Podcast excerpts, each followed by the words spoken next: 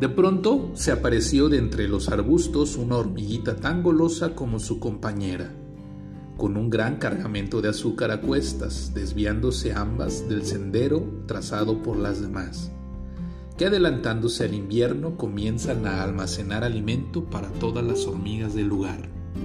Pues es mejor comer ahora que esperar al invierno y tener que compartir, expresó la hormiguita a su compañera, quien con la boca llena dijo, Sí, tienes toda la razón, pues en nuestro escondite nadie sabrá que comemos muy bien cada día.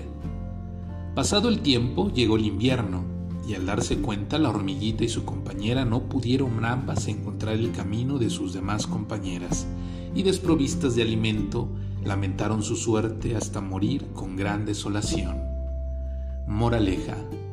Guardar pan para mayo es la lección del día Trabajando duro y parejo pasaremos bien el invierno junto a nuestra familia y amigos. Buenas noches Dana. Buenas noches Iker. Buenas noches Naye.